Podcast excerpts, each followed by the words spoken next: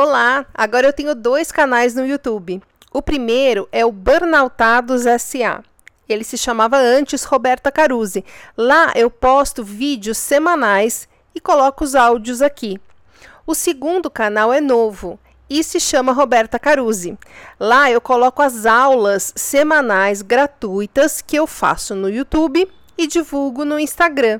Essas aulas ficavam 24 horas no ar e depois eram fechadas, mas eu resolvi deixá-las abertas no YouTube e aqui também. Assim você pode ouvir quantas vezes quiser.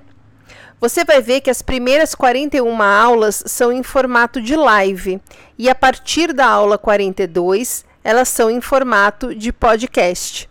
Você pode assisti-las também em vídeo lá no canal. Agora você vai ouvir a aula 35, que tem o tema Por que desistimos? Boa noite. Boa noite, Calinha, sempre a primeirona. Vamos lá, desistir não é uma, não é uma opção.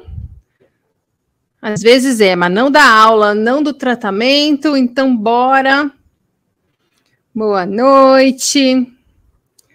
Deixa eu ajeitar aqui a minha colinha, gente. Se eu não fizer roteiro, a aula dura 64 horas, tá? Que as pessoas é tagarela. Vamos lá. Ok, colinha is on. Muito bem, boa noite, meu povo burnoutado. Estamos aqui para mais uma aula semanal gratuita deste canal. Vamos aos lembretes e apresentações do começo Rapidex, tá? Então vamos lá. Para quem está chegando, meu nome é Roberta Caruzzi. Eu estou entrando na reta final de um burnout que, olha. Ai, caceta, viu?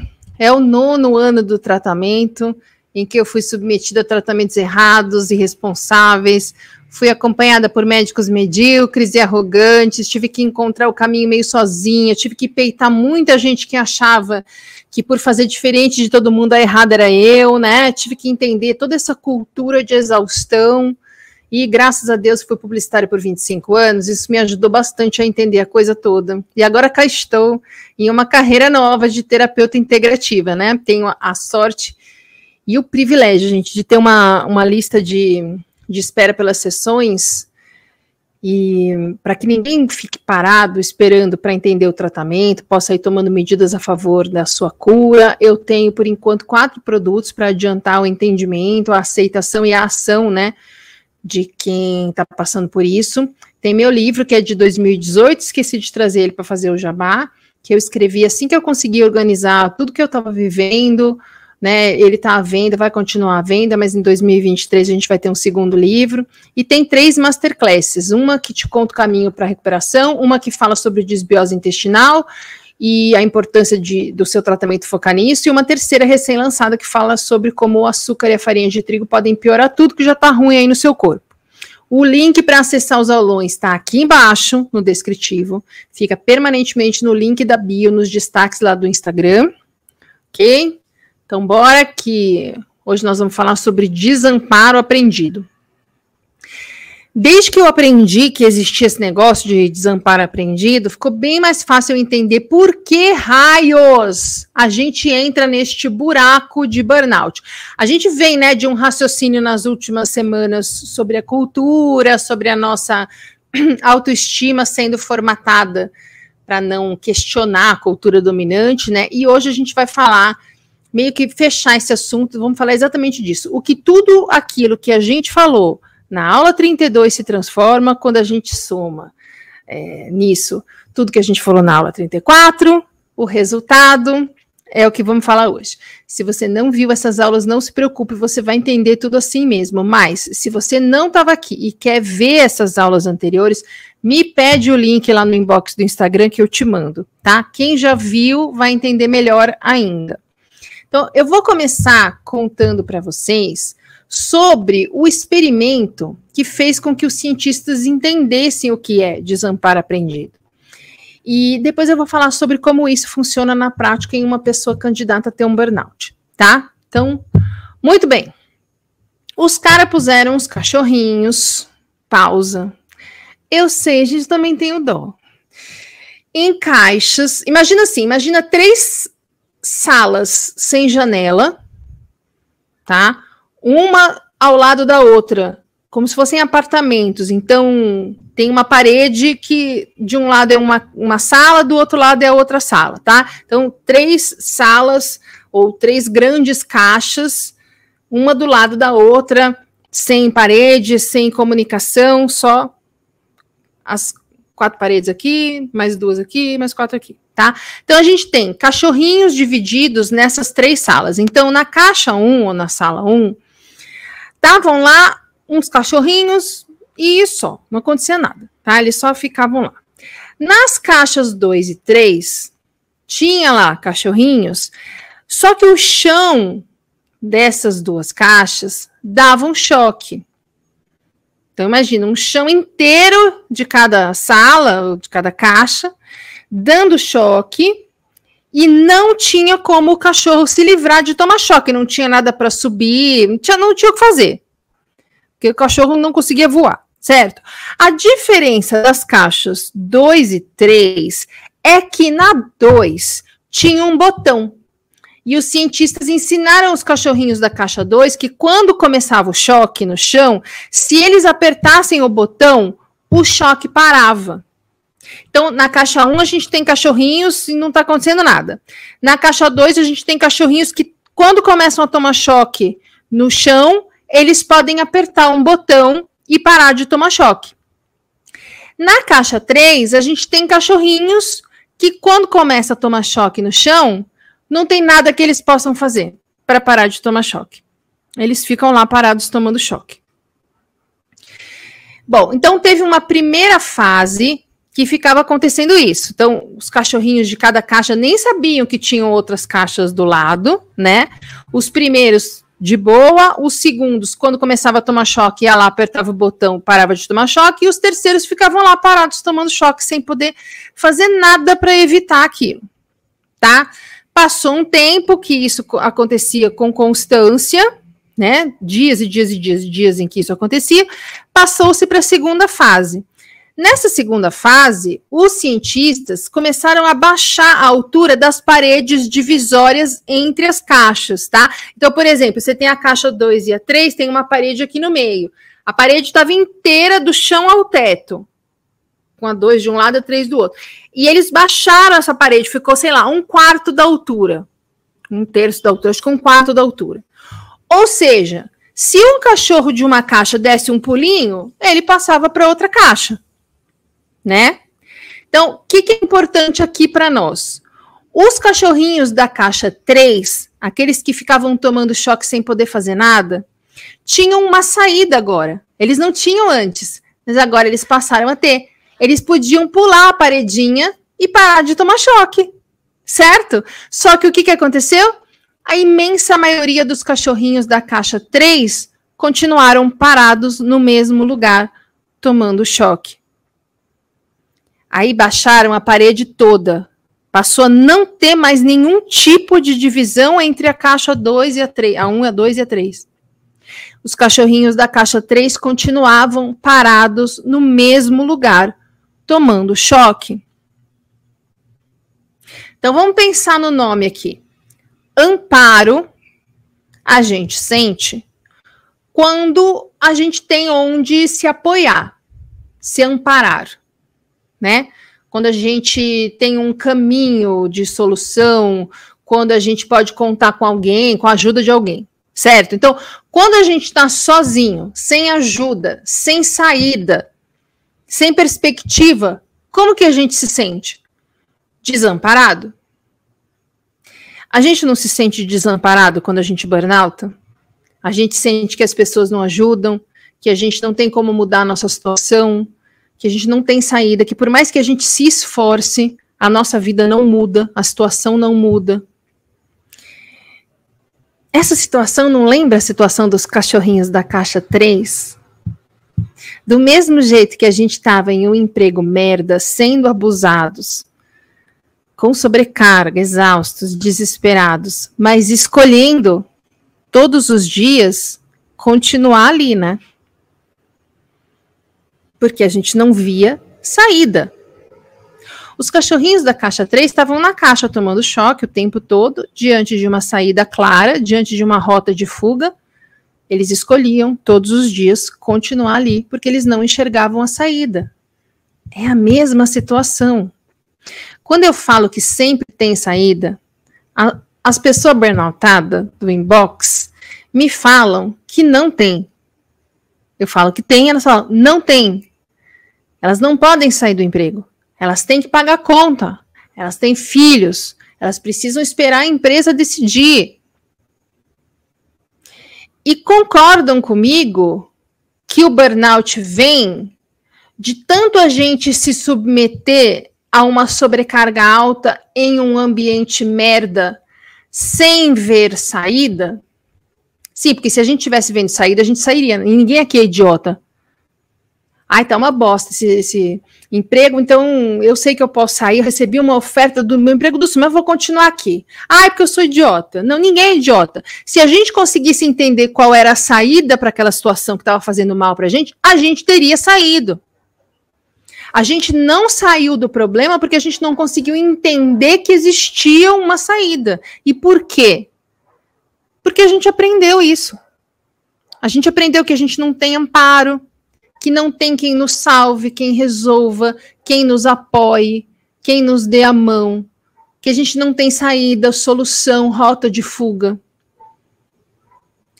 E quando as paredes da nossa caixa se abriram, a gente não viu, a gente não enxergou, a gente continuou parado tomando choque, achando que não tinha saída.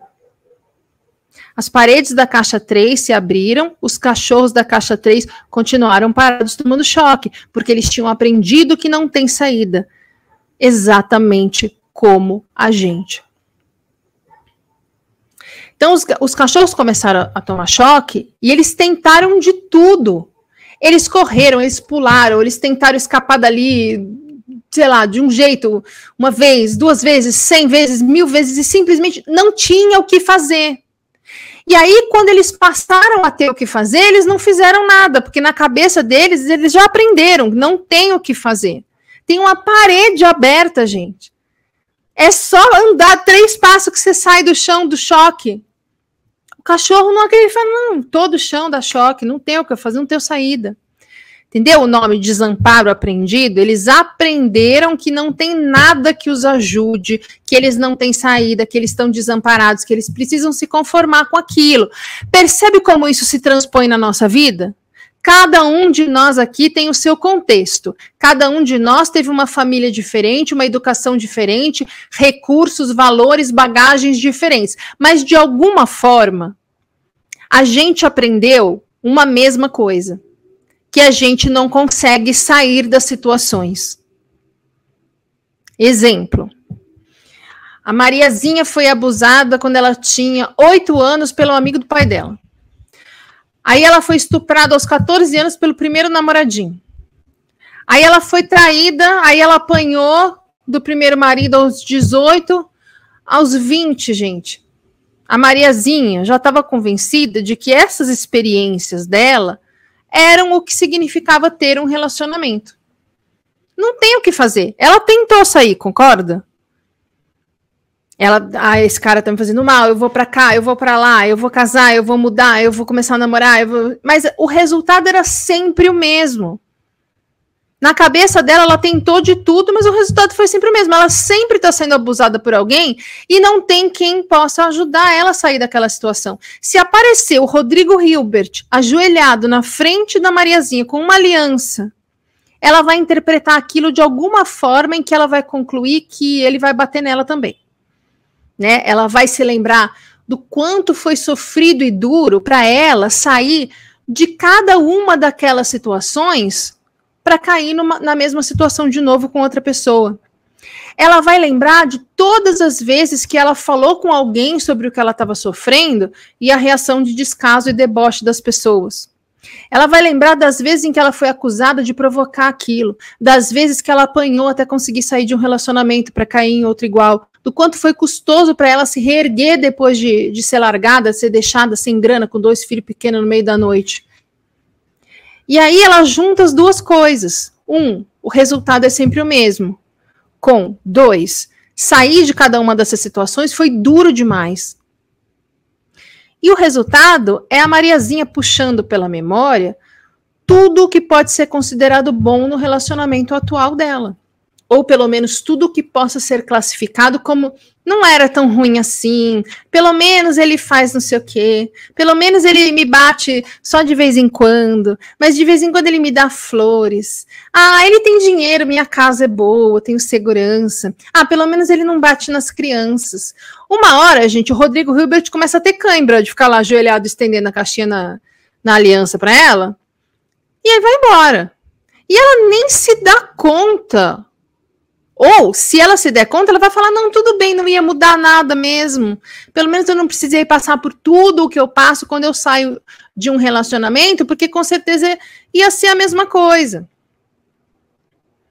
Porque para ela o resultado é o mesmo, né? Então, será que vale a pena ela passar por todo o sofrimento e as pauladas que ela sofre né, e toma quando, quando sai de um relacionamento para um relacionamento igual?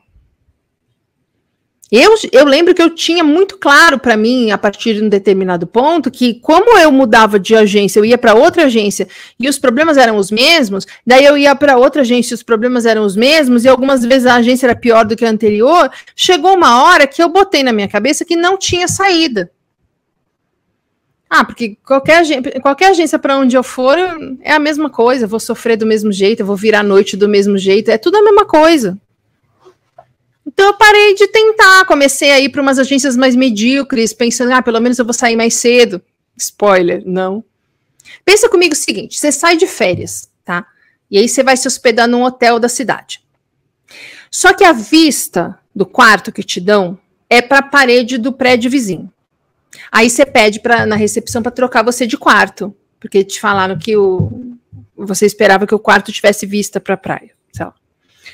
O segundo quarto onde te colocam tem vista para o prédio vizinho. Aí você pede para trocar de novo. O terceiro quarto que te colocam tem vista para o prédio vizinho.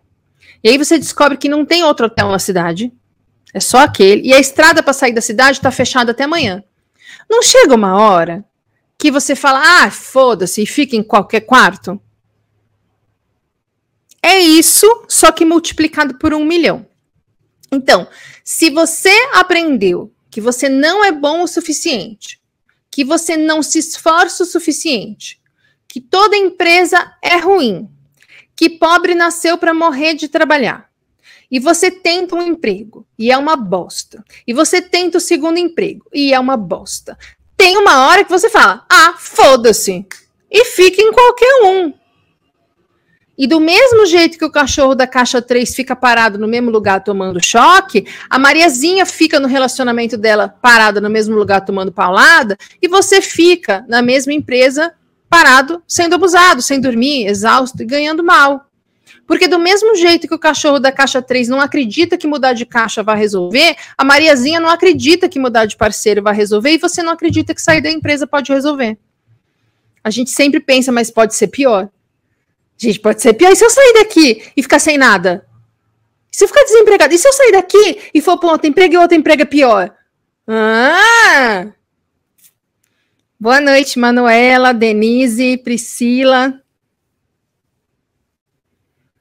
Não é isso, gente? Porque você não acha que tem a capacidade de mudar a sua situação. Você aprendeu a vida inteira que você não é bom o suficiente. A sua mãe falava que você era burro, você sofria bullying na escola e teve um namorado que te chifrou e expôs você na internet. Você entende? A gente vai pegando esses aprendizados, é principalmente o, o, o, primeiro que formou nossa crença central lá na infância, né, que a gente não é bom o suficiente, e aí a gente vai andando pela vida é, e, a, e, a, e, a, nossa cultura vai meio que fortalecendo esse nosso aprendizado. E é como se a gente tivesse, ao longo dos, dos anos, colhendo evidências de que a nossa teoria está certa. A gente realmente não é bom o suficiente.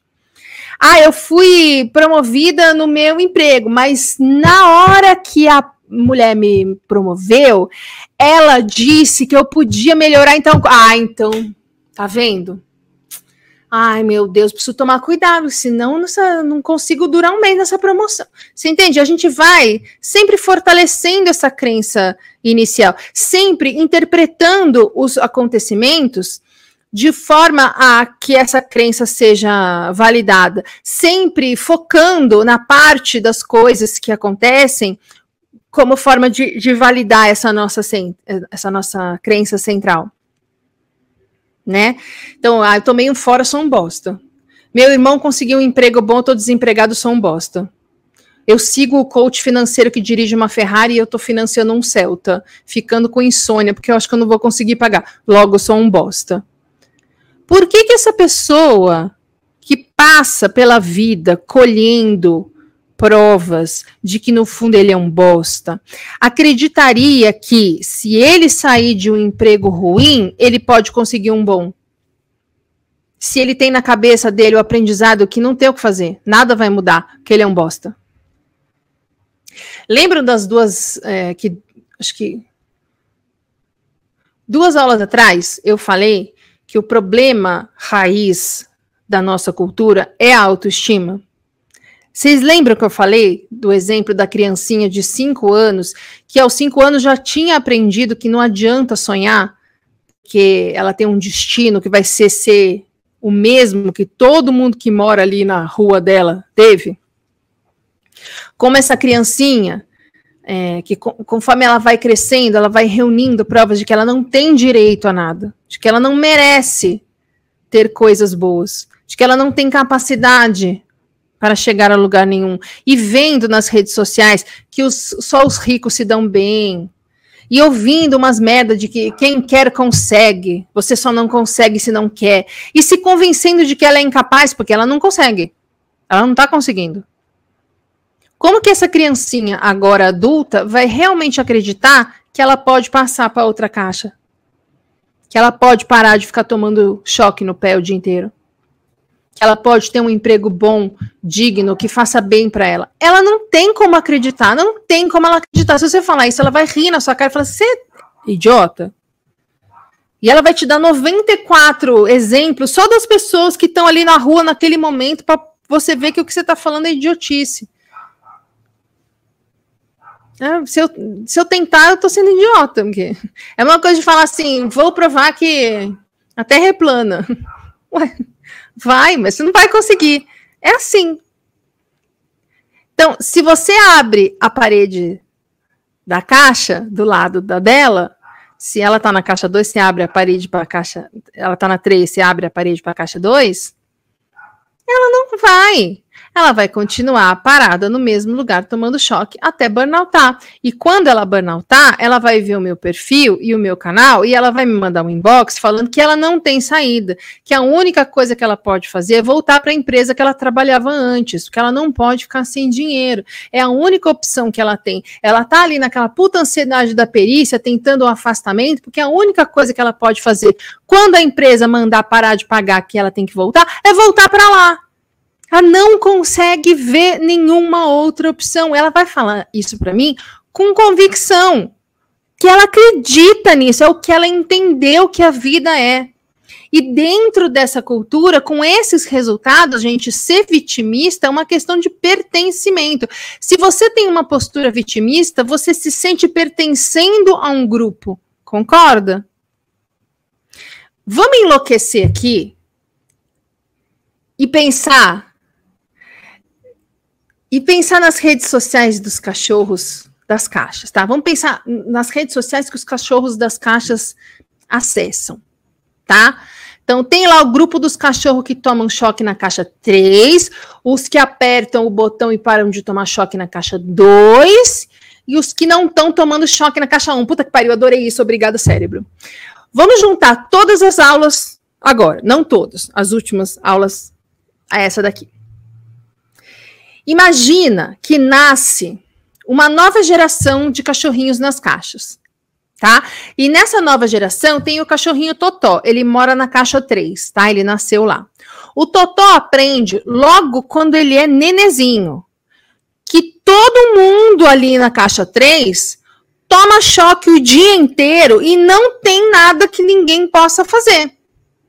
Certo? Porque ele é a segunda geração dos cachorrinhos que ficam parados no mesmo lugar tomando choque. Ele aprende desde logo cedo que não adianta ele sonhar que ele vai se livrar do choque, porque todo mundo ali já sabe que não tem o que fazer. O Totó entra na rede social dos cachorrinhos e começa a conhecer outros cachorrinhos que também moram na caixa 3 e ficam tomando choque o dia inteiro. Outros cachorrinhos que moram na caixa 2, né, que, que tem o botãozinho para parar o choque, e outros cachorrinhos da caixa 1, que não tem, sabe nem o que está acontecendo, estão lá de boa. Rapidinho, o Totó vai se juntar com os cachorrinhos da caixa 3, porque ele vai se identificar mais com aquele contexto, né? E vão ficar falando que os cachorrinhos da caixa 1 são os filhinhos de papai. Nem choque eles levam, nenhum choque o dia inteiro. Não levam, estão lá de boa. Olha lá, ficam lá sem fazer nada, enquanto a gente fica aqui tomando choque o dia inteiro. Né? Então, reforçando o que ele aprendeu sobre não ter saída, correto? Agora ele aprendeu que realmente ele é um bosta. Porque tem gente superior a ele que sem fazer nada não toma choque. Daí, esses cachorrinhos amiguinhos da caixa 3 começam a ver os posts e os vídeos dos cachorrinhos da caixa 2, que falam que só toma choque quem quer. Quando começa o choque, se você só continua tomando choque se você quiser. Que se os cachorrinhos da caixa 3 realmente quisessem, eles sairiam dali.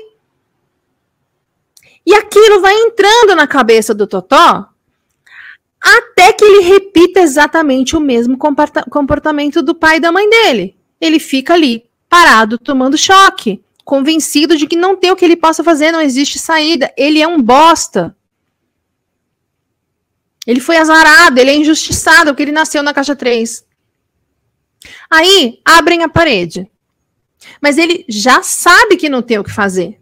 Que para parar de tomar choque, ele tem que acordar às 4 horas, correr 10 quilômetros, comprar seis cursos, Bitcoin, ação americanas. Nenhum amigo dele faz isso. E eles gozam da cara de quem faz isso. E essa parece ser a única saída. Mas é uma coisa que não tem como ele conseguir. Então ele continua parado no lugar tomando choque ele nem se dá a oportunidade de ver, de andar ali até a caixa 1, para ver se lá é legal, se ele se encaixa. Ele não, não vai na caixa 2 para ver se ele consegue apertar o botão. Ele fica na caixa 3 com os amigos dele falando mal das outras caixas e tomando choque o tempo inteiro.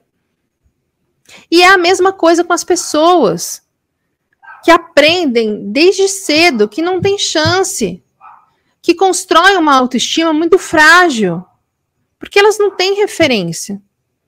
Que aprendem que ninguém vai ajudar elas. elas é, você está por si mesma, ninguém vai te ajudar. Se puder, ainda tiram. Que elas não merecem ter o que os ricos da caixa 1 têm. Que elas não conseguem se esforçar o suficiente para tentar o que a caixa 2 está propondo. Elas já aprenderam que não tem nada que elas possam fazer. Elas precisam aguentar indignidade e abuso para garantir que as contas vão ser pagas, pelo menos isso nasceram para morrer de trabalhar, precisam se conformar, não tem o que fazer. E elas ficam paradas tomando choque a vida inteira. E mesmo quem nasceu com uma família com recurso, com grana, aprende que você precisa fazer isso e aquilo, que você precisa ter um padrão de vida X, que você precisa conquistar tal e tal coisa, porque senão a gente vai ser ingrato com os esforços, com o esforço dos nossos pais, senão a gente vai decepcionar a família. A gente vai ser uma vergonha para o sobrenome, a gente vai ser julgado por quem chegou lá. Afinal, a gente tem todas as possibilidades.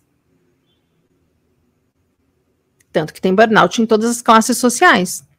Porque o desamparo aprendido não é exclusividade de ninguém, mas é muito mais visto em quem nasce em uma insegurança financeira, porque essa pessoa não tem chance de entender diferente. As referências dela são ruins. Ela é massacrada pelo preconceito de quem está do lado oposto. Então, em um país desigual como o nosso, as pessoas aprendem cedo que não tem com quem contar. Vocês lembram que eu falei da lei de Gerson? Que a gente está num país em que o governo não te dá nada e tira o que ele conseguia ainda de você? Isso é desamparo. Eu não, não posso contar com o governo. Eu não tenho com quem contar, eu não tenho onde me apoiar. Eu me sinto desamparada. Dentro de casa, quando você é só cobrado, criticado, demandado, comparado, é desamparo. Você não tem com quem contar ali, não tem uma rede de apoio, não tem para quem pedir ajuda. Você vai para o trabalho e você não vê saída. todo mundo puxando tapete, competindo, fazendo, acontecendo, você lá no meio tendo que dar conta. Se você sair cinco minutos mais cedo, vão falar que você não está comprometido. Isso é desamparo. Você não tem aonde se apoiar.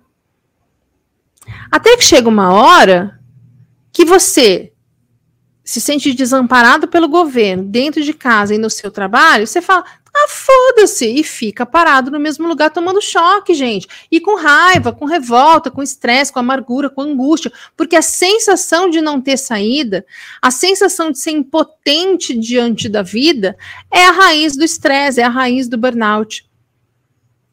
E quando a gente está muito enlouquecido com o estresse crônico, quando abrem a parede, a gente não consegue identificar que aquilo é uma saída. Então, às vezes, não tem nada que impeça a pessoa de mudar de situação. A situação mudou, ela mudou, mas ela já se ferrou tanto que ela não sai do lugar, ela não acha que pode dar certo. Vocês lembram do negócio do elefantinho? que eu falei na aula, não sei se na passada ou na duas para trás, e hoje coloquei a foto nos stories.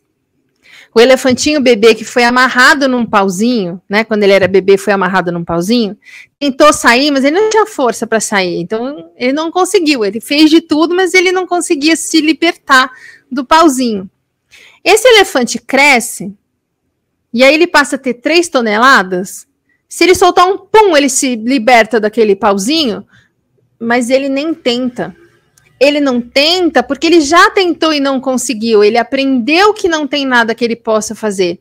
Ele não consegue entender que muitas coisas mudaram. Agora ele pesa 3 toneladas. O pauzinho é um gravetinho enterrado na areia. Agora ele tem força. Ele não consegue entender a força que ele tem. Por quê? Porque antes de ter esta força, ele aprendeu que não tinha o que fazer. Então, talvez você tenha passado muito tempo sem poder sair do seu emprego porque você precisava da grana. E realmente teve uma época em que não tinha uma outra coisa que você pudesse fazer. Né? Só que agora você não consegue entender que você já pode ter um plano B, que você já pode começar a planejar um novo passo, que você pode começar a estudar uma coisa nova, que você já tem grana suficiente para conseguir investir um pouquinho. Você continua amarrado no pauzinho tomando choque, sem entender que a situação mudou. E que agora você consegue mudar a sua vida. Que agora você tem oportunidades, conhecimento, força, potencial que antes você não tinha você continua agindo, mesmo tendo todos esses recursos, da mesma forma que você agia quando você não tinha recurso nenhum. Você não consegue ver que você não é o mesmo. As condições não são as mesmas, mas você acha que. Ah, não mereço a caixa 1. Eu não consigo nem questionar a caixa 2. Eu não tenho como sair da caixa 3. E aí você fica lá.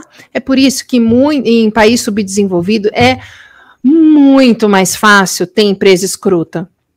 Que se você não quiser ficar aqui, meu filho, tem 58 passando ali na rua agora que pegariam o seu emprego ganhando menos. E é verdade. Porque as pessoas não conseguem entender a força que elas têm. Elas ficam lutando por um espaço dentro da caixa 3 sem nem considerar que dá para ir para a caixa 2. Então você não quer ficar? Não fica, meu filho. Tem 58 ali que ficam. Eu não preciso melhorar a minha, eu posso continuar sendo escroto, vai continuar tendo gente. Por isso que eu falo, não adianta ficar falando de, de, de semana de quatro dias no Brasil agora. Não adianta.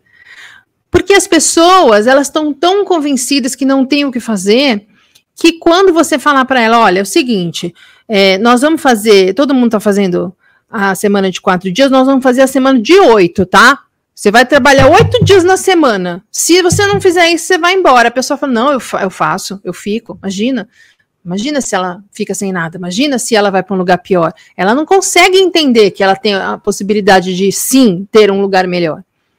Entendeu? Então as cartas ficam todas na mão das empresas. Mas a questão aqui é o seguinte: a gente chega num burnout convencido de que a gente não consegue passar para a caixa do lado, certo? Sem esperança, sem força, sem amparo. É por isso, gente, que é tão comum quem tem burnout querer desistir. Que você chegou ali derrotado, tá? Você chegou ali convencido de que você não consegue mudar nada na sua vida. Que você não merece nada melhor do que o que você tem. E ainda por cima, agora, com fadiga, sem dormir e se sentindo mal. Sem acreditar que você possa se tratar, que você consiga sair dessa, que você vai achar alguém que te ajude nisso, que você vai achar um profissional que seja realmente bacana e acredite em você. Percebe?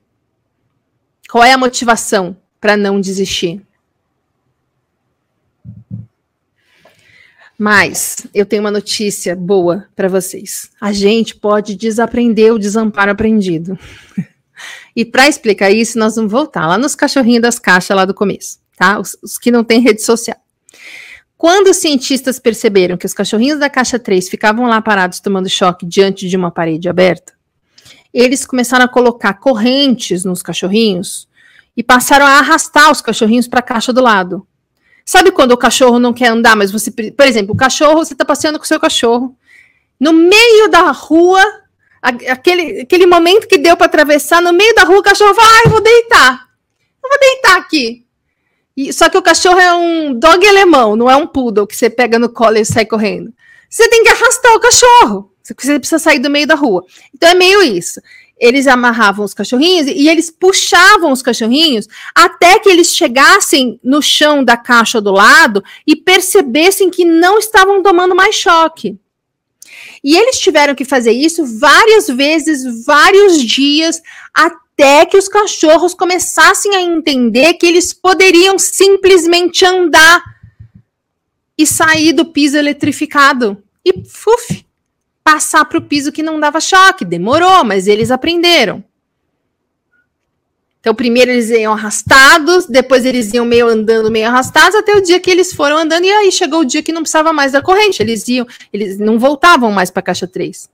Que eles não são idiotas. Eles só foram levados a acreditar que não tinham o que fazer. O que significa que a gente também pode reverter o comportamento embornautador. Pronto, inventei mais uma palavra. Vamos ver quanto tempo demora para todo mundo começar a usar essa também. A gente pode mudar o comportamento embornautador. Inclusive, fizeram a mesma experiência dos cachorrinhos com humanos, só que em vez de choque, usaram ruído. Então, o cara tinha que ficar num lugar que ele não se livrava do, do, do ruído, e quando ele passou a ter possibilidade de andar mais para lá e se livrar do ruído, ele não tentava, ele ficava lá ouvindo ruído e achando ruim, mas sem tentar sair. Então, o resultado foi o mesmo. Teve um povo que, que, que desistiu de sair da onde estava, incomodado com barulho, mesmo quando dava para sair. E eles depois que aprenderam que dava para sair. Porque falavam, ó, oh, você tá vendo ali? É só você andar ali. Ah, mas lá também vai estar ruído, né? você não me pega. Não, pode ir. E aí os caras aprenderam que era só andar e se livrar do ruído. Claro que esse reaprendizado é feito através da terapia, né? No nosso caso, que nós estamos ali sendo é, cobaia de experimento. Então, esse reaprendizado nosso é feito através da terapia. Quando a gente começa a olhar para a nossa vida com um outro olhar, começa a olhar de outros ângulos quando a gente começa a questionar as nossas crenças centrais, que até a gente chegar no burnout, a gente nem imaginava que elas existiam, porque elas sempre estiveram ali, nunca chamaram nossa atenção, então é uma coisa que a gente nem percebe que existe, né? É nesse processo da terapia, a gente começa a perceber que a gente tem um repertório comportamental e que a gente pode mudar esse repertório comportamental a qualquer momento, desde que a gente acredite que aquilo possa acontecer, que a gente vai ter um benefício em isso acontecendo e com o auxílio de uma boa terapia. E a chave disso é sempre o que eu falo: ensinar o seu cérebro a focar no que está dando certo. Porque a gente chega num burnout craque em focar no perigo, no risco, na ameaça, na frustração, no que está dando errado, no que pode dar errado. O treino que a gente precisa fazer agora é ensinar para o cérebro que ele tem que focar no lado bom das coisas, no que está acontecendo de bom na nossa vida, no que pode dar certo, nas saídas, nas soluções. Ou seja, tirar o foco daquilo que incomoda, daquilo que nos faz mal e que a gente não quer mais, e pondo o foco naquilo que a gente quer, que a gente está é, avançando, que a gente está melhorando, que a gente está conseguindo, comemorando cada pequena vitória, visualizando os nossos objetivos, agradecendo cada coisinha da nossa vida, formando uma rede de apoio, nos cercando de pessoas que nos façam bem, que estejam alinhadas com quem a gente quer ser, com quem a gente se sente bem sendo, explorando as nossas qualidades, os nossos talentos, entendendo até onde a gente consegue ir, qual é o nosso potencial, qual é o nosso merecimento. É tudo o contrário do que a gente sempre fez, certo? Qual é o nosso lugar no mundo? Aumentando a nossa autoestima, fortalecendo a nossa autoestima, reconhecendo o nosso valor por ser quem a gente é e não pelo cargo nem o salário que a gente tinha. Olhando para dentro ao invés de olhar para fora, ou seja, olhando para o que a gente faz bem e não para o que a gente acha que deveria fazer, para que a gente não seja julgado Outro dia eu falei nos stories, já vou no chat. Eu vi aqui, Sami, meu Deus, cheguei atrasado. Outro dia falei nos stories que, que a gente foi criado para focar. Vocês lembram do. Eu é, estou procurando na minha cabeça o nome do professor, Valdez Ludwig, que eu falei outro dia do, do professor Valdez Ludwig. É, que a gente foi criado para focar no que a gente é ruim. Né? A nossa cultura é assim, a gente foca no que a gente não tem. A gente foca no que a gente não consegue. E a gente deixa de enxergar o que a gente tem e acaba desprezando o que a gente consegue, os nossos talentos naturais. Né? Nesses stories aí que eu falei do professor Valdez, é, ele fala que ele tem uma palestra que meio que ele repete muito, que ele fala que quando você tem um filho, por exemplo, que é bom em matemática e muito ruim em história. Você vai contratar um professor particular de quê? E aí você vai responder de história, porque o menino vai bem em matemática, ele precisa de reforço em história. Concorda que você está com isso, fortalecendo a parte que ele é ruim? E aí você vai ter um menino focando no que ele tem de ruim e deixando de lado que ele é bom, porque ele já vai bem em matemática mesmo, não precisa de reforço. A nossa cultura é construída em cima de dois pilares que vieram da religião. Falamos disso também recentemente, né? O pilar do medo e o pilar da culpa.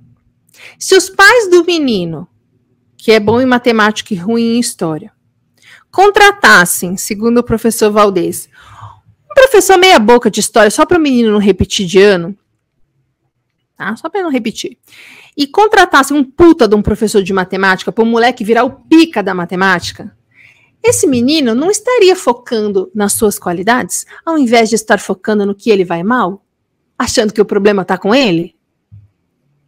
Não ia mudar toda a perspectiva desse menino sobre a vida dele, sobre a capacidade dele, sobre o merecimento dele, sobre o potencial dele? Mas não. A gente fala, meu Deus, ele é muito ruim em história, vamos contratar um professor de reforço e vamos ficar lá dando aula de história, aula de história, e o menino, meu Deus, eu não gosto de história, eu não vou bem em história, eu estudei pra caramba e mesmo assim eu não fui tão bem, eu só passei de ano raspando. Ele esqueceu o quanto ele é bom em matemática, porque isso saiu do foco, o foco tá no quanto ele é ruim de história. A gente aprendeu a vida inteira, desde cedo, que a gente não é bom o suficiente a gente aprendeu desde cedo que a gente nunca se esforça o suficiente. A gente aprendeu que quando a gente não consegue ser da elite das coisas, a gente fracassou.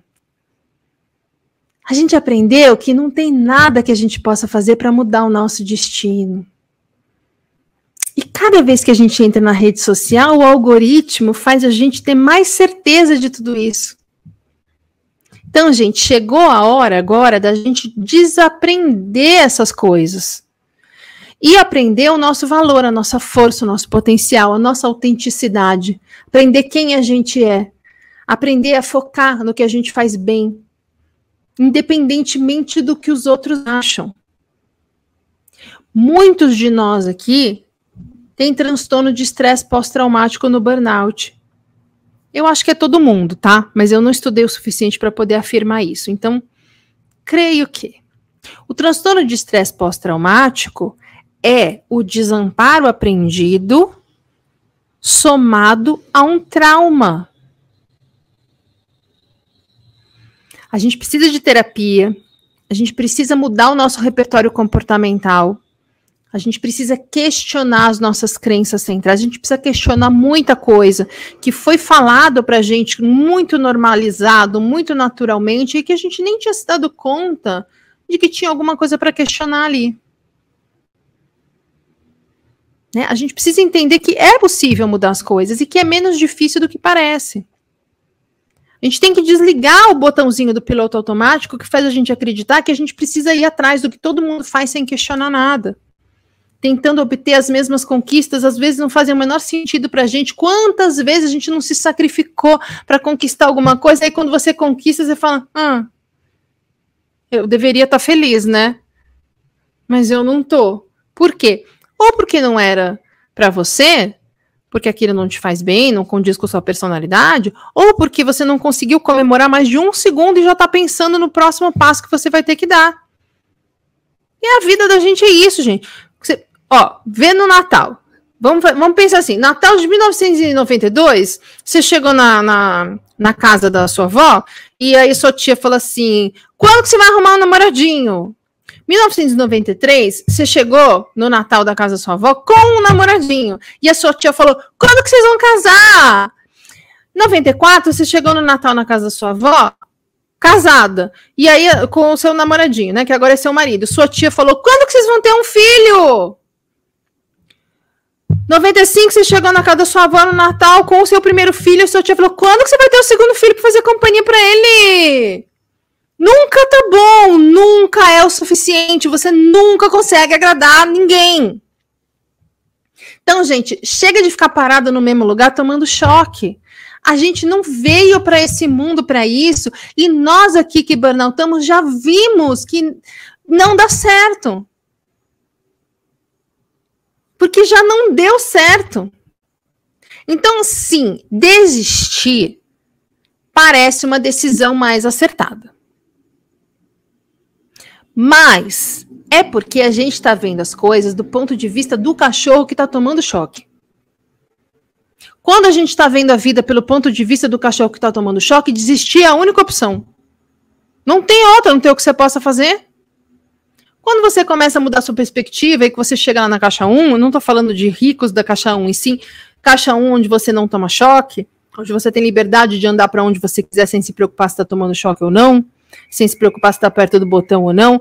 Quando você chega na caixa 1, você até pode se dar ao luxo de desistir de coisas que não, não são condizentes com a sua personalidade, coisas que as pessoas esperam de você e de todo mundo por conta de um padrão social, mas que para você não vai alterar nada, não vai fazer sentido, pode até te fazer mal, exigir demais de você.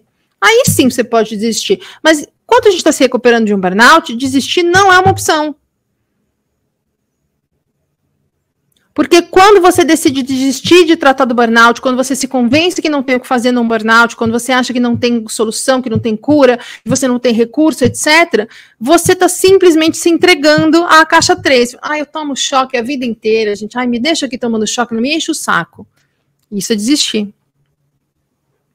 A gente na terapia aprende que a gente merece viver na caixa 1. Por que não? Opa, a pessoa acabou de receber uma mensagem da mãe perguntando se saiu a mancha da camiseta. Por quê? Porque não desligou o Telegram, né? Vamos desligar aqui. É... Então, a gente, a gente aprende no processo de recuperação que a gente merece morar na caixa 1. Que a gente merece não ficar tomando choque o dia inteiro. E que para chegar lá, basta você andar. Não existem mais barreiras. Seja lá o que você passou no seu caminho até o dia de hoje, a situação mudou e principalmente, e ainda mais passando por um processo de recuperação de um burnout, você mudou. Você está achando que tá um, um, elefante preso no pauzinho, você não está se dando conta que hoje você pesa 3 toneladas. Você tem força para sair desse pauzinho. Mas como todo mundo à sua volta acredita que não pode sair dos seus respectivos pauzinhos, você fica como todo mundo. Isso chama piloto automático. Isso chama desamparo aprendido. Vamos aqui para o chat.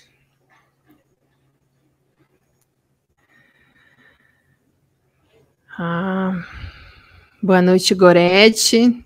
É 40 minutos que ela me deu boa noite. O sentimento de pertencimento pode ser muito destrutivo. Sim. É que nem aquele negócio de. Tem uma dificuldade muito clássica em quem começa a fazer reeducação alimentar ou a quem começa a comer saudável, que é a questão social. Quando você sai com seus amigos, então você sempre saiu com seus amigos e vocês comiam pizza, comiam hambúrguer, whatever.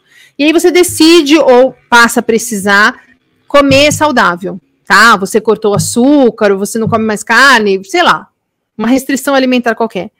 Você vai virar o assunto. Porque vai ficar todo mundo fazendo um milhão de perguntas e aí falando isso aqui. Ah, mas você não pode comer nenhum pouco. Ah, mas come só um pouquinho. Ah, mas isso daqui. Ah, eu não aguentaria. Você aguentaria? Eu não aguentaria. Você vira o assunto. Você vai sair cinco vezes com esses amigos e o assunto vai ser o que você come ou o que você não come. É um inferno. Muita gente decide não fazer a dieta, mesmo que isso vai impactar de forma relevante na sua saúde, mas pelo menos não ficam me enchendo o saco pelo menos eu me sinto parte desse grupo, eu não estou sendo segregada, ninguém está gozando na minha cara, eu não fico com medo que da próxima vez não vão me convidar. Isso é o pertencimento destrutivo aqui, que a Gorete muito bem falou aqui. Aí a Denise, um dos motivos de eu não largar o trabalho que me adoeceu é porque eu não tenho interesse por mais nenhum outro trabalho, seja qual for. Minha escolha agora é cuidar da minha saúde e esperar os cinco anos que faltam. Denise, para minha aposentadoria, desculpa, eu vou te dar minha opinião pessoal, já que você veio aqui no chat falar isso. Mas isso, não faça isso. Você está escolhendo ficar tomando choque mais cinco anos, é isso? Não existe não tenho interesse por mais nenhum outro trabalho. Existe o seguinte, um medo de você repetir o que você já passou no passado. E com isso você se protege de uma maneira que te impede de viver coisas boas. É como se você falasse assim: nossa, eu saí no sol, eu sou super branquinha, saí no sol, fiquei inteira queimada, ardida, descascou, inchou. Gente, foi um show de horror, me senti super mal, tive desidratação.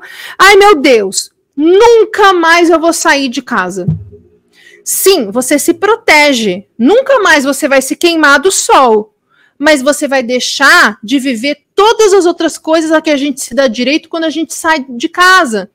De ir num parque, de conhecer pessoas, de viajar, de ir no cinema, de ir numa exposição, de andar ao ar livre, de desfrutar de lugares que tem uma comida bacana, com, com amigos, com namorados, com você está se privando de tudo isso, achando que está na vantagem, porque afinal de contas você está se protegendo, você nunca mais vai se queimar no sol. Denise, não faça isso, gata. Não faça isso. Esperar os cinco anos que faltam para minha aposentadoria num trabalho que te adoece, porque você não tem interesse em ter um outro trabalho, isso chama medo de repetir o passado. Me empolguei aqui. Mas, pelo amor de Deus, Denise, você vai na próxima sessão de terapia levar isso para sua terapia e discutir sobre isso, porque essa sua opção é a opção de desistir. Volta e assiste a aula inteira, tá bom? Priscila, existe muita questão do medo de arriscar e poder piorar. Muito, muito, muito. Aí a gente acaba ficando na famosa zona de conforto, que de confortável não tem nada. É só o costume com dar aquilo que com a dor daquilo que vivemos. Exatamente. É uma coisa meio assim. Eu tô numa empresa bosta, mas pelo menos aqui eu já vi que eu consigo lidar com o problema, entendeu? Eu já sei em quem eu posso confiar, em quem eu não posso, já sei o tipo de problema que eu tenho, já tiro de letra, meio que não vou ter surpresa. E imagina se eu sair e for para um lugar que é pior. Mas imagina se você sair e for para um lugar que é melhor, que não é difícil quando você está num lugar que te adoece. Entende?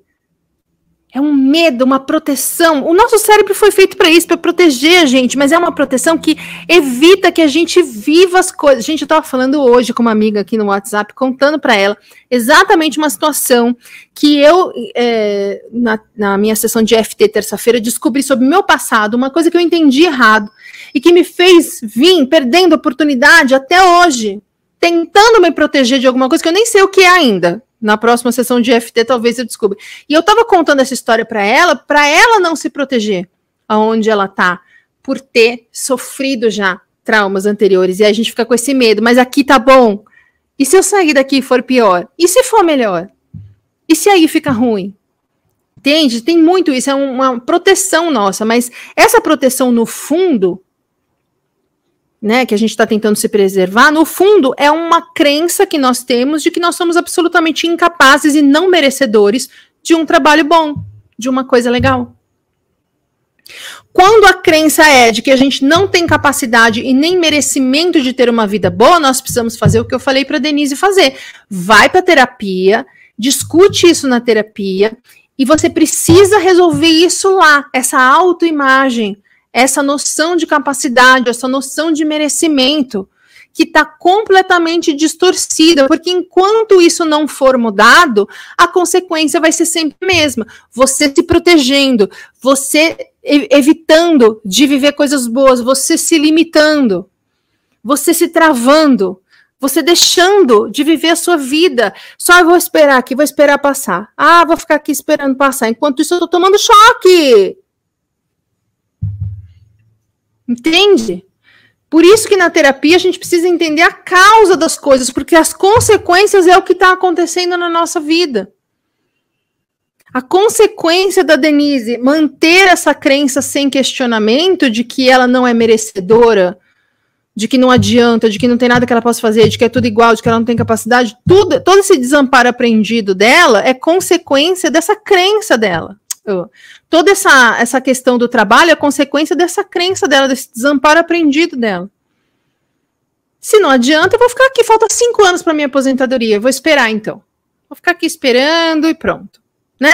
Que aí eu evito que o problema seja maior, fico aqui só com o problema que eu já tenho e pronto, fico levando uma vida de bosta cinco anos, mas tudo bem, que daí eu me aposento.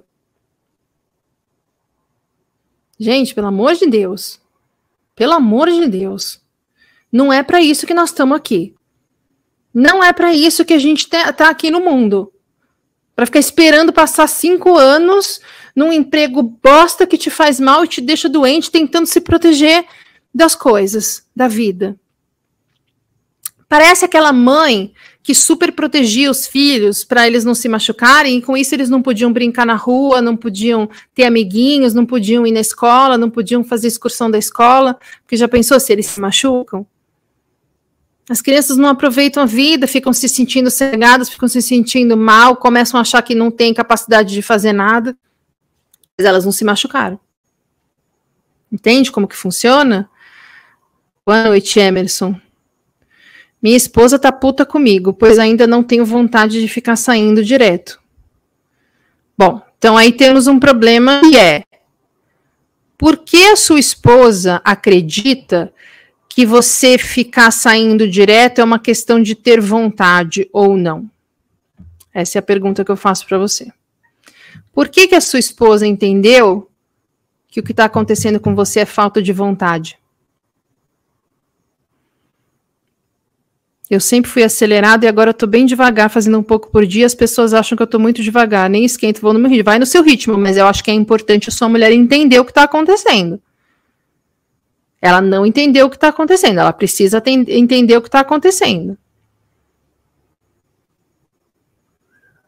Denise, aqui é a Denise que falou dos cinco anos. Essa escolha pode ser resultado do estresse pós-traumático, um dos diagnósticos que eu tive com burnout. Então, o estresse pós-traumático está muito ligado ao burnout. Eu desconfio que todo mundo tenha, tá? Mas como eu falei, eu não estudei o suficiente essa parte ainda para poder é, afirmar isso, porque eu descobri que eu tenho oficialmente é, transtorno de estresse pós-traumático complexo faz o quê? Umas duas semanas. Então, eu ainda não me enfronhei nesse assunto, tá? Mas algo me diz que todo mundo que tem burnout tem é, transtorno de estresse pós-traumático.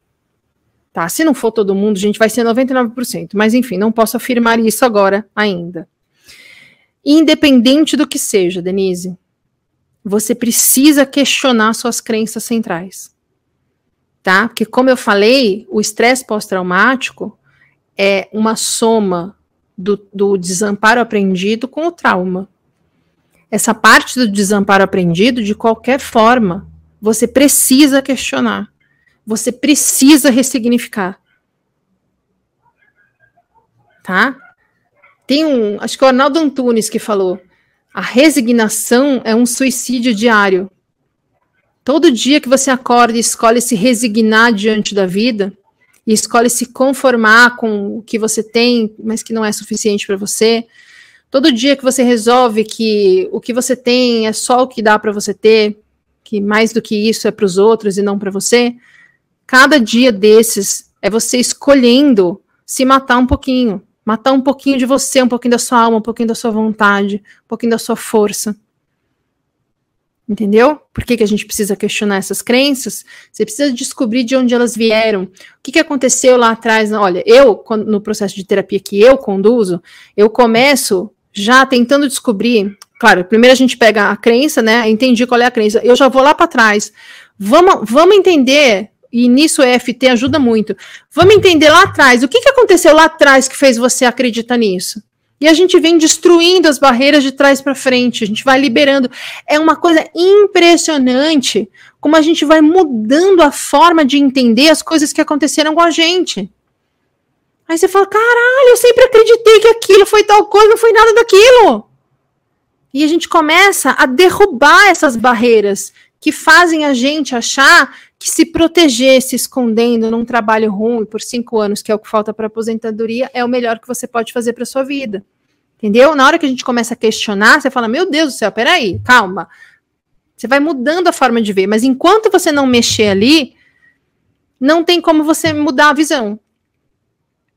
Você vai continuar tentando resolver as coisas com as referências que você, e as ferramentas que tem na sua cabeça. Você precisa que a terapia te dê mais ferramentas, mais ângulos de visão, mais formas de lidar com as coisas, mais coisas para você questionar. Entendeu? Para você depois entender como eu cheguei aqui, o que que é aqui. Puta, entendi. Tá bom, então agora eu quero ir para lá. Enquanto você não entender, você vai ficar aqui porque não dá para sair, porque pode ser pior, etc, etc. A Priscila aqui falando. Lembrei do meu irmão, que ele era obeso e me disse uma vez que era mais fácil lidar com a obesidade do que com a dor e o sacrifício de emagrecer. Ai, que dó. Ele desencarnou com 41 anos, com vários problemas de saúde.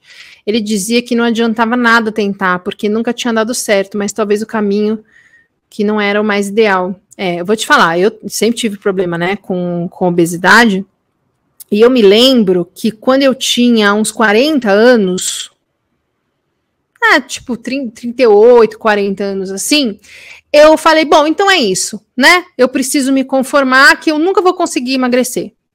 Então tá, e nessa época, assim, começou a surgir um pouco mais de conteúdo, que hoje é bastante forte, mas começou a surgir o conteúdo que questiona, né, essa é, imagem, o preconceito, é, do, do, principalmente do ponto de vista de quem é gordo, né? Que a gente sempre se desvaloriza, porque sempre ouviu muito bullying, sempre achou umas coisas sobre a gente. É, é uma oportunidade de, de, enxergar a coisa por outros ângulos, tá? Que começou a aparecer nas matérias.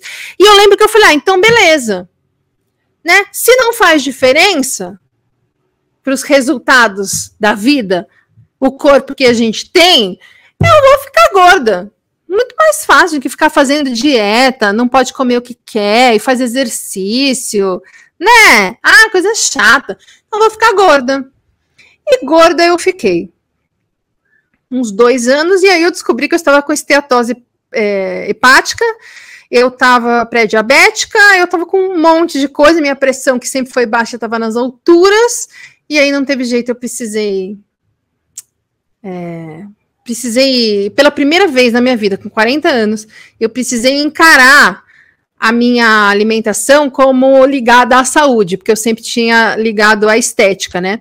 Mas eu só aprendi a, a lidar realmente com a comida, porque ela sempre foi minha muleta emocional, né?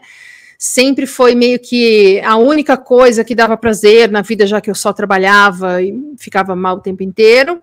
Eu só aprendi a lidar com isso o ano passado. O ano passado foi que eu consegui enxergar isso, que era uma muleta, né, que E olha, foi no fim do ano que, não sei se vocês lembram, contei nas histórias que o meu, meu intestino chegou a inflamar, porque eu tava numa semana que tava acontecendo várias coisas e eu acabei comendo muita coisa de polvilho, que é meio a única porcaria, acho que tá liberada na dieta, mas não na quantidade, né, que eu comia. Então, é, nessa hora que eu parei para olhar para isso e falar, cara, é o Denise, é meio o, seu, o que você está fazendo. Eu falei, cara, eu estou me protegendo aqui de várias coisas. Enquanto eu me mantenho gorda, eu sempre me senti protegida, por exemplo, em relação a relacionamentos, que é uma área da minha vida que eu estou começando a mexer nessa lama meio de um tempinho para cá. Estou afundando a mãozinha na lama para pegar os mariscos lá, de um tempinho para cá. Foi sempre uma coisa que eu deixei enterrada. Eu não sabia lidar, eu não acreditava que, que que relacionamento fosse para mim, porque eu cresci ouvindo que eu era gorda, que gordo não namora, então eu ficava, ah, não, tudo bem, não é para mim, deixa para lá, ficava trabalhando. Chegou uma hora que eu entendi, falei, peraí, essa comilança exagerada minha sempre foi uma forma de obter o prazer que eu não tinha na vida, que era só trabalho, mas ela também é uma proteção. Então, quando a Denise fala assim para mim, ah, então, mas é que pode ser porque eu tenho estresse pós-traumático, né? Tô com burnout, tô, passei por um trauma. Então eu entendo eu ficar cinco anos esperando minha aposentadoria. E é a mesma coisa que ah, eu entendo eu tá comendo demais. Mas na verdade tem mais coisa aí. Cutuca aí. Porque eu, eu comer demais também era uma forma de eu me proteger de ser rejeitada em relacionamentos, coisa que na minha cabeça era o óbvio, a única coisa que poderia acontecer. Do que, que será que a Denise está se protegendo? Se mantendo num trabalho que ela não gosta mais por cinco anos está chegando à aposentadoria? Tem um negócio, gente, que chama benefício invisível. Às vezes a gente estar doente, estar gordo, estar alguma coisa, é, estar pobre, é, traz um benefício para a gente que a gente não percebe. Quando eu estava fazendo minha formação de EFT, eu lembro que tinha uma menina que ela teve um pai muito ausente na infância dela, né? É, ela tinha problemas lá na família, o pai era muito rígido e estava sempre ausente, quando ele aparecia era um caos. E muito cedo, cedo mesmo, com 16 anos, assim, ela já deu tudo que dava para ela ser independente financeiramente, para ela poder sair da casa dos pais, né? Foi morar sozinha, casou, descasou, etc. E daí ela teve uma doença. E por conta dessa doença, ela foi obrigada a parar de trabalhar. Na hora que ela parou de trabalhar, ela precisou entregar o apartamento dela, porque ela não tinha mais renda. E ela foi obrigada a voltar para a casa dos pais. E aí a questão dela no EFT é que ela não melhorava nunca. Ela simplesmente não via evolução nenhuma no tratamento, o médico já não sabia mais o que fazer e ela estava desesperada. E fazendo EFT, a gente descobre que ela, nessa outra fase, agora ela tem, sei lá, uns 35, 40 anos, o pai dela, que já se aposentou, fica em casa o dia inteiro e o pai se sente um pouco culpado de não, não ter estado presente quando ela era pequena, quando ela era criança, quando ela era adolescente. Então, o pai cuida dela. Ela fica na casa do, dos pais e o pai fica cuidando delas como se fosse a princesinha. No fundo, ela não queria abrir mão disso. Entende? Estar doente protege ela de voltar para uma realidade onde ela não tem a presença do pai, que é uma das coisas que traumatizaram ela na infância. Sempre tem alguma coisa a mais, gente. Precisa cutucar, precisa fuxicar ali o negócio. Sinto muito, viu, Priscila, pelo seu irmão, mas é aquilo, né? Cada um tem a sua história, cada um tem as suas convicções. A gente só pode lamentar, né? E se você acreditar, rezar por ele, para que ele tenha é uma mudança de mentalidade mesmo no outro plano, né? Que nunca é tarde.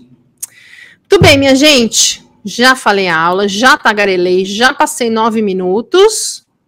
Porém, mantive a audiência, gostei, estou me achando. Então é isso. Desamparo aprendido, acho que dá uma fechada nesse assunto de cultura, né, de, de autoestima, de consequências da cultura em que a gente vive, que eu tenho falado nas últimas semanas. Vamos ver se a gente muda de assunto agora, que eu acho que eu fechei meu raciocínio aqui. Ó, olha a Denise aqui. Eu gosto da Denise, porque acho que é a segunda ou terceira vez que a Denise vem com uma autoanálise muito muito honesta, muito corajosa.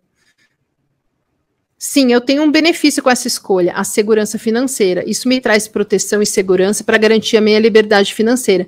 Isso tem alto valor para mim. Mas, Denise, o que precisa, precisa ser questionado é por que, que a sua estabilidade financeira é mais importante do que a sua felicidade. Elas devem ser complementares, tá? É isso que precisa ser questionado na terapia, ou pelo menos o que eu questionaria se eu fosse sua terapeuta. Tá bom? É isso, minha gente. Bora? Boa semana para todo mundo. Não sei qual é o tema da próxima aula, a gente decide no meio da semana. Um ótimo calor para quem está em São Paulo. Até quinta que vem. Boa semana. E é isso. Beijo e tchau. Não, peraí que a Maristela escreveu uma coisa aqui.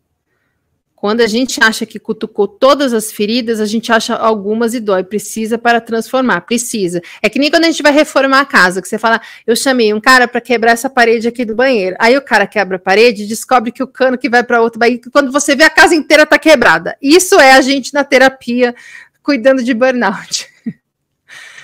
De nada, Denise, e parabéns, viu? Esse, essa forma como você ouve o que eu estou falando, e pensa a respeito, é uma coisa que não é comum e que exige muita maturidade e coragem para fazer, tá? Queria te dar o, os parabéns aqui, já que eu falei publicamente, quero dar os parabéns publicamente. Isso que a Denise faz não é uma coisa comum de se ver. Isso está reservado para quem está amadurecendo e para quem é corajoso. Então, muito parabéns. Boa semana e boa noite para você também. E um grande beijo. Gente, então é isso. Boa semana, até quinta. E até lá! Me siga também no Instagram, Roberta Caruzzi. Obrigada pela companhia e até a próxima!